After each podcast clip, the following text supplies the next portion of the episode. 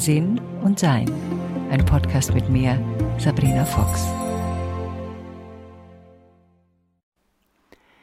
Ja, wer von uns kennt es nicht, diese Momente oder Zeiten oder lange Zeiten von Erschöpfung. Und vielleicht habt ihr Lust, das Thema mit mir mal heute so ein bisschen ja, aufzudröseln, was das denn mit dieser Erschöpfung so auf sich hat. Und ähm, ich finde grundsätzlich alles, was mir mein Körper an Zeichen gibt, sehr wertvoll, weil meine Einstellung dazu ist, dass ich unendliche Seele bin und mein Körper mein Instrument und dieses Instrument gibt mir Zeichen. Und wenn es mir das Zeichen der Erschöpfung gibt, dann wird es mir in erster Linie erst einmal nur etwas sagen. Und die Frage ist natürlich, die sich dann stellt, wenn wir feststellen, wir sind erschöpft, was genau möchte mein Körper mir denn sagen? Und jetzt hier so ein paar Gedanken, was es denn sein könnte, dass dein Körper dir da sagen möchte. Also grundsätzlich glaube ich, ist eine gewisse Art von Erschöpfung ganz normal, dass wir die ab und zu mal haben. Wir haben viel getan, wir haben viel gemacht, dann sind wir erschöpft. Und oft kommt ja auch Erschöpfung mit so einem tiefen Gefühl der Befriedigung. Oh ja, das habe ich jetzt gemacht. Also ich kenne das, wenn ich, ich bin jetzt nicht die perfekte äh, Gärtnerin. Äh, da ist auf jeden Fall noch Platz nach oben. Und wenn ich mal Zeit im Garten verbringe, um etwas zu schneiden, aufzuräumen. Ich mähe sogar ab und zu mal, obwohl wir grundsätzlich nur selten mähen, weil ich einfach das, was frisch wächst, einfach schöner finde. Aber dann gibt es am Schluss nach dieser Gartenarbeit oder Unkrautdiäten, obwohl ich viel behalte, was bei manchen Leuten als Unkraut gilt, ähm, dann fühle ich mich erschöpft. Und das ist eine schöne Erschöpfung, also eine, ein Gefühl von boah, ich habe was gemacht und ich habe getan und der ganze Körper, obwohl bestimmte mm, Aspekte vielleicht wehtun, aber der ganze Körper trotzdem, er spürt so ein Gefühl von, jetzt haben wir ihn benutzt. Viele Sportler haben das zum Beispiel auch, wenn sie etwas an Langstrecke tun. Also sei es jetzt Läufer oder sei es jetzt ähm, Kletterer oder sei es jetzt in irgendeiner Form Rennfahrer, Skirennfahrer oder was immer sie tun und was äh, diese Menschen fühlen sich nach so einem Sporterlebnis erschöpft, aber glücklich. Also bei mir hat sich dieses Glückshormon, das sich angeblich bei langem Laufen einstellt, damals, vor vielen Jahren, habe ich das mal probiert, joggen, wie man so schön sagt. Und bei mir hat sich das einfach nicht eingestellt, dieses Glücksgefühl. Aber ich habe gehört, das soll es geben. Also schön, wenn ihr es habt. Ich habe es nicht. Und das hat mich dann auch nicht gereizt, dieses Jogging weiter zu behalten damals. Also es ist nicht konstant ein Warnzeichen. Natürlich haben wir unseren Körper zu einer gewissen Art von Grenze gebracht. Aber wir wissen auch, wenn wir Muskeln aufbauen wollen, müssen wir an diese Grenze gehen. Und vielleicht viele Sportler gehen darüber hinaus. Ähm, das Einzige, was darüber zu wissen ist, dass wenn wir gewohnt sind, über die Schmerzgrenze des Körpers hinauszugehen, dann sagen wir dem Körper etwas damit. Also wir nehmen diese Warnung, das tut jetzt weh oder das ist unangenehm, nicht wirklich ernst. Was das jetzt für uns bedeuten mag langfristig, das werden wir dann schon selbst feststellen. Also für mich ist das nicht etwas, was ich oft tue. Also eigentlich, ich kann mich gar nicht erinnern, war nicht das letzte Mal, was gemacht habe. Ja, wie gesagt, ich kann mich nicht erinnern, aber äh, bestimmt habe ich es getan. Und da ist schon die Aufmerksamkeit da, wie oft wir das tun und was wir damit auch unserem Körper mitteilen wollen, weil unser Körper hat natürlich auch ein Gedächtnis, sei es ein Schmerzgedächtnis oder sei es ein Gedächtnis, dass es etwas aushalten muss. Also der Körper ist ja sehr fähig, sich zu adaptieren und das tut er eben manchmal auch. und nicht immer zu unserem Vorteil. Wenn wir zu viel getan haben, dann gibt es ein körperliches Anzeichen. Also wir spüren, wir haben uns sehr, sehr angestrengt, vielleicht zu viel angestrengt und dann braucht der Körper in der Regel eine Pause danach, um sich zu regenerieren. Er kann sich nur in Ruhe regenerieren. Da können wir so viel Vitamine und was immer an Gesundheitstees zu uns nehmen. Der Körper braucht Ruhe, um sich zu generieren. Deshalb ist ja auch unser Schlaf so wichtig, dass wir eben nach einer anstrengenden Zeit, die wir gerne auch mal haben können, eine entspannte Zeit dahinterherfügen. Das ist ja auch ein Grund, warum Meditationen so wichtig sind, weil sie ja den Körper und das Gehirn vor allen Dingen anregen zur ähm, Heilung und zur Unterstützung unseres allgemeinen Wohlbefindens. Und das ist ja mittlerweile bewiesen. Da gibt es also zig Studien dazu, wenn euch das interessiert. Schaut euch da gerne mal um. Wenn wir emotional erschöpft sind, dann zeigt sich das eben auch im Körper, weil der Körper reagiert auf unser energetisches Feld. Wenn es das nicht, ja, wenn es nicht aufgefüllt wird mit Freude, sondern wir das Gefühl haben, wir geben und geben und geben, dann ist es so ein bisschen ja wie ein Akku, der irgendwann mal leer läuft. Und im Gegensatz zu einem Akku, der einfach aufgeladen werden muss, wenn er leer ist, ist unser Körper ein unglaublich geduldiges Instrument. Es holt dann aus irgendwelchen Ecken doch noch irgendwelche Kräfte hervor allerdings eben auch nicht für immer. Wenn wir emotional erschöpft sind, haben wir also wahrscheinlich zu oft Ja gesagt. Wir haben etwas oder tun etwas, häufig etwas, was uns nicht nährt, sondern es zehrt an uns. Und das ist ein interessantes Konzept, grundsätzlich finde ich ein interessantes Konzept, zu schauen, was uns im Leben nährt und was uns in unserem Leben an uns zehrt. Und klar, zehrt mal irgendwie was, aber wenn es eine Regelmäßigkeit hat, also angenommen, alles, was wir beruflich tun, zehrt an uns und nährt uns nicht, also außer dem dem Honorar oder dem, dem Gehalt, das wir am Schluss kriegen, aber es zehrt an uns. Also das ist dann eher Schmerzensgeld, als dass es wirklich ein Honorar ist oder ein Gehalt. Und wenn das auf Dauer passiert, passiert natürlich was mit unserer Lebensfreude, nämlich acht Stunden am Tag haben wir keine. Und wenn wir emotional erschöpft sind, dann möchte unser Körper uns darauf aufmerksam machen, dass eine Veränderung ansteht, dass es etwas anderes braucht.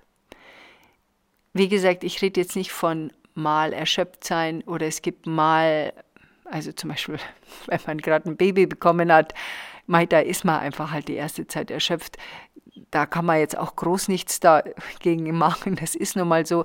Das wissen wir auch, dass das zeitlich begrenzt ist. Und deshalb stehen wir es auch durch. Ich rede davon, dass wir Dinge tun, die wir vielleicht unbewusst unterstützen und machen und die uns vielleicht gar nicht so klar sind, was das mit unserem Körper macht und mit unserem Wohlgefühl.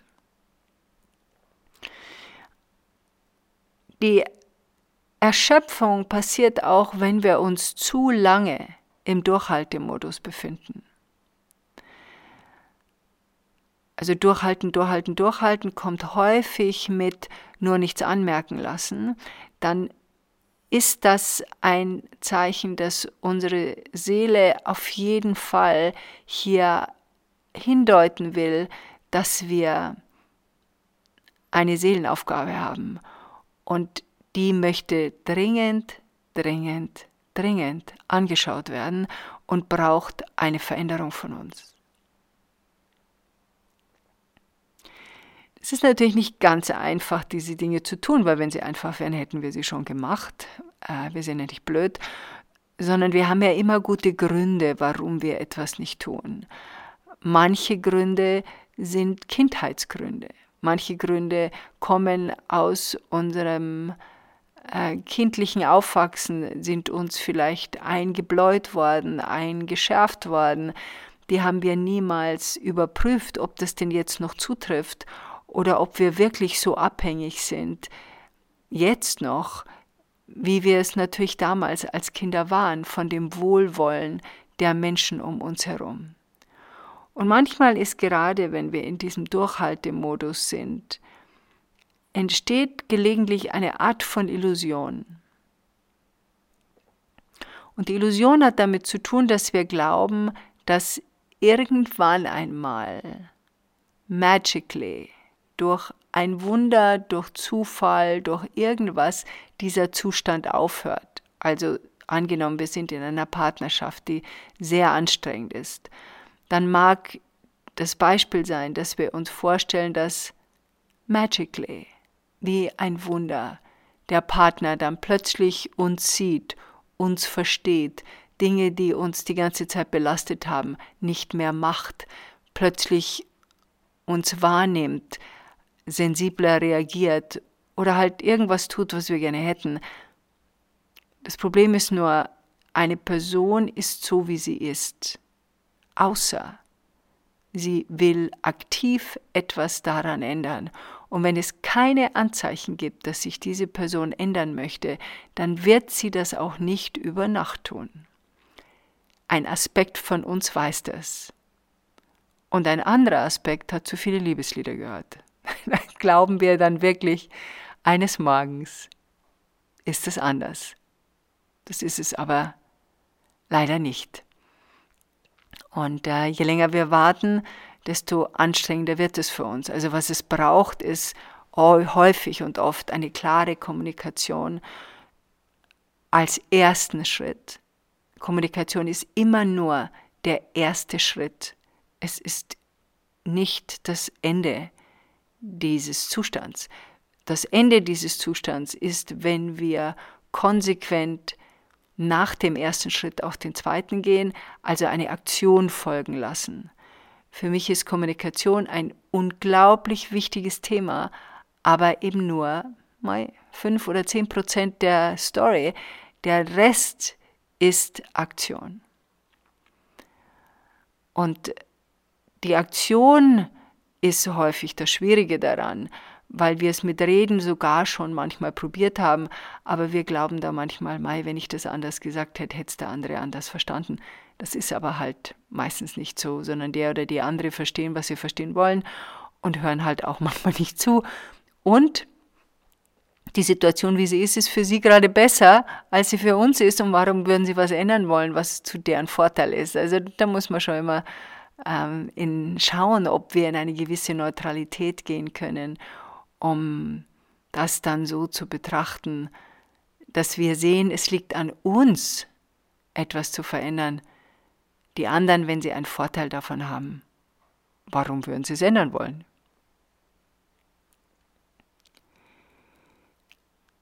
Eine Erschöpfung kann auch stattfinden, wenn wir zu viel negativen Input haben. Also das heißt, wir sind entweder von Menschen umgeben oder von zu vielen Nachrichten umgeben oder von, von Dingen umgeben, die uns sagen, die Welt ist schlecht, die Welt geht unter, alle Leute sind furchtbar und ähm, ja, ja, Punkt, Punkt, Punkt, Punkt, Punkt. Wenn wir das Gefühl haben, dass um uns herum die Hölle los ist. Und das kann man leicht kriegen, wenn man äh, viel Nachrichten anschaut und einige Informationen von diversen Kanälen bekommt, sondern es geht schon auch immer darum, dass wir sehr aufmerksam schauen, was wir an Informationen zulassen und auch sehr aufmerksam schauen, wie denn unsere Welt um uns herum wirklich ist. Sind die meisten Leute wirklich so schrecklich, wie man das immer hört. Also ich kenne das nicht, ich kann das nicht nachvollziehen.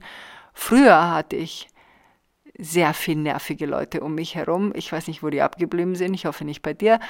Aber die gibt es nicht mehr. Ich habe ausschließlich nette Menschen um mich herum.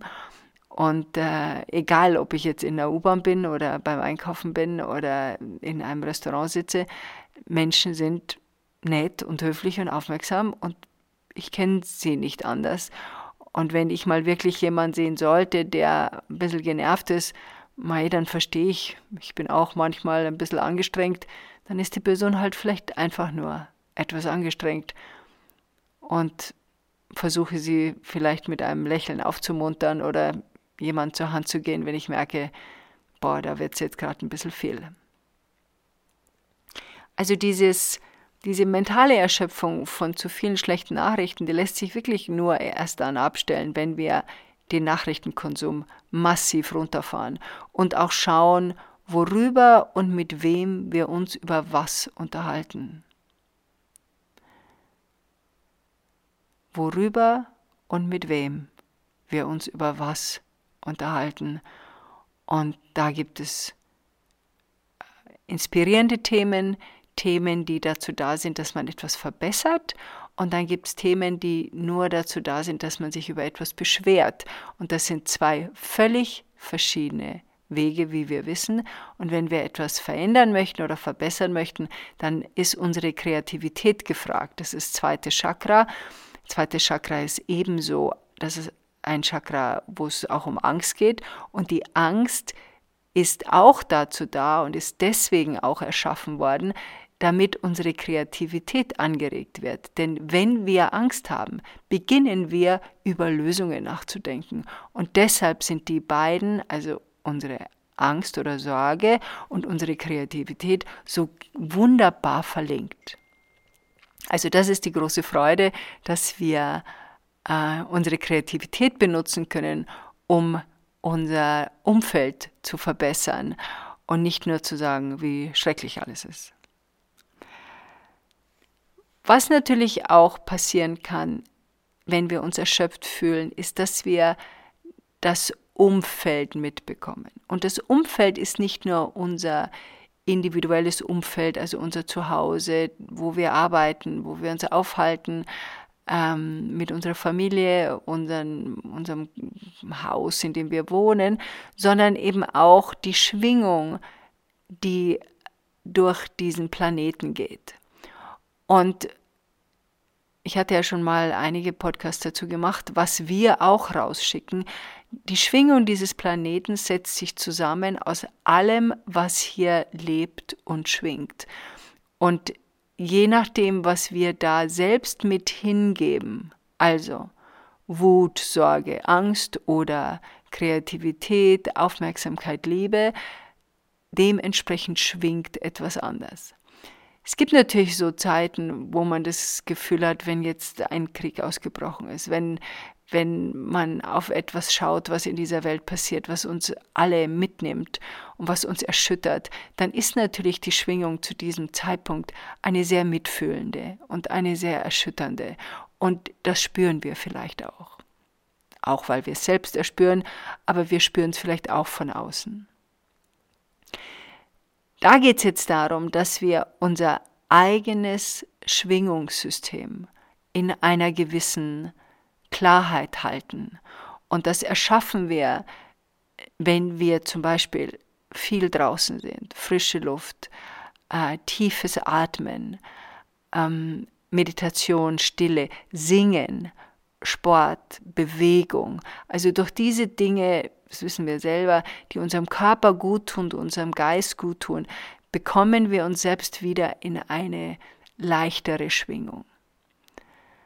Wenn das zum Beispiel bei uns in unserer unmittelbaren Umgebung stattfindet, also zum Beispiel wir haben einen depressiven Partner oder eine depressive Partnerin und wir erspüren konstant diese dichtere, schwerere Schwingung, dann ist es nicht wirklich nicht einfach. Ich glaube auch, ich kann mir gar nicht vorstellen, wie sowas auf Dauer ist, weil ich es nicht erlebt habe, aber ich kenne das von, von Menschen, die das erlebt haben, wie schwer das ist, das mitzumachen. Und ich glaube, da braucht es auch eine gewisse Eigenverantwortung, dass man der Person, die unter diesem Zustand natürlich auch leidet, ähm, weil sie keinen Ausweg findet, schon auch darauf hinweist, dass es einen Ausweg braucht, weil sonst ist ein gemeinsames Zusammenleben schlichtweg nicht möglich, weil man das auf Dauer, glaube ich, nicht durchhalten kann. Oder ich, sag andersrum, ich könnte das auf Dauer nicht durchhalten, sondern für mich wäre es dann so, dass ich sagen würde, lass uns, äh, wir wohnen dann nicht zusammen und ich liebe dich und ich sehe dich gerne, aber, aber dieses ganz enge Zusammensein, das schaffe ich einfach nicht. Ich weiß, was ich schaffe und das wäre etwas, was ich nicht machen würde auf Dauer und nicht machen könnte. Schlicht aus der Tatsache glaube ich, dass ich dann doch mein Wohlbefinden sehr wichtig nehme und ich äh, mich bemühe, dass ich dann zwar Unterstützung bin, aber nicht in dem Punkt, wo ich mich selbst verliere. Das habe ich früher gemacht, das habe ich mir abgewöhnt und das mit zu mit in eine Tiefe abzusinken, das möchte ich nicht. Dann gibt es natürlich auch das, was jetzt ich erlebe. Ich erspüre diese Erschöpfung gerade und auch eine Müdigkeit.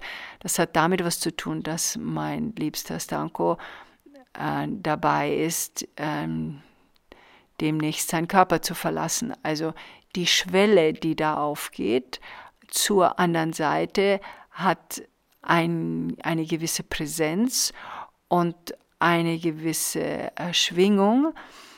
Und das ist, äußert sich jetzt bei mir eben in einer Form von Müdigkeit, wo ich mich auch, also ich habe mir gedacht, mache ich jetzt den Podcast oder mache ich ihn nicht? Und dann habe ich gedacht, na gut, mache ihn doch. Jetzt habe ich gerade so einen Schub gehabt von Aktivität. Und ich merke, wie wichtig das ist, den anzuerkennen und das tue ich auch. Das ist natürlich auch ein zeitlich begrenzter Rahmen. Und wie wichtig es ist, dass ich rausgehe, frische Luft schnappe, unter Menschen gehe, also dieses, dieser Schwingung nicht folge. Ich nehme sie wahr, aber ich folge ihr nicht. Also das ist ja ein Sog, der für Tanko gemeint ist, den ich zwar mit bekomme an der Außenlinie, wenn man so will, aber der Sog ist nicht für mich gemeint. Ich muss dafür sorgen und ich sorge dafür, dass ich immer wieder auch draußen bin, da wo das Leben spielt und singe auch und tanze und mache meinen Spaziergang, um in dieser Lebenskraft zu bleiben, weil ich auch da nützlicher bin als nicht. Trotz allem erspüre ich diese Erschöpfung und weiß aber den Grund dafür. Und ich glaube, das ist es, was uns wichtig ist, zu erkennen, was ist mein Grund? Warum bin ich erschöpft? Wozu bin ich erschöpft? Das Wozu finde ich immer so viel wichtiger als das Warum, weil das Wozu bringt mich in die Zukunft. Was bedeutet das, wenn ich merke, ich bin zu erschöpft und ich bin dauernd erschöpft? Muss ich mehr Nein sagen? Brauche ich mehr Unterstützung? Muss ich mich mehr mitteilen? Brauche ich mehr Ruhe und Entspannung? Bin ich zu pflichtbewusst? Das kenne ich auch. Bin ich zu pflichtbewusst, dass ich zu viel mache? Also diese Erforschung ist einfach eine sehr interessante Erforschung. Und wenn wir jemanden haben in unserem Leben, der erschöpft ist, können wir ihm vielleicht auch die Frage weitergeben, was glaubst du, ist der Grund deiner Erschöpfung? Und was, wenn wir gefragt werden, vielleicht auch ein Gespräch darüber haben. Ich umarme euch von Herzen, wünsche euch eine schöne Woche und enjoy life. Weitere Informationen über Sabrina, ihre Bücher und Online-Kurse findest du auf sabrinafox.com und sinnsucher.de.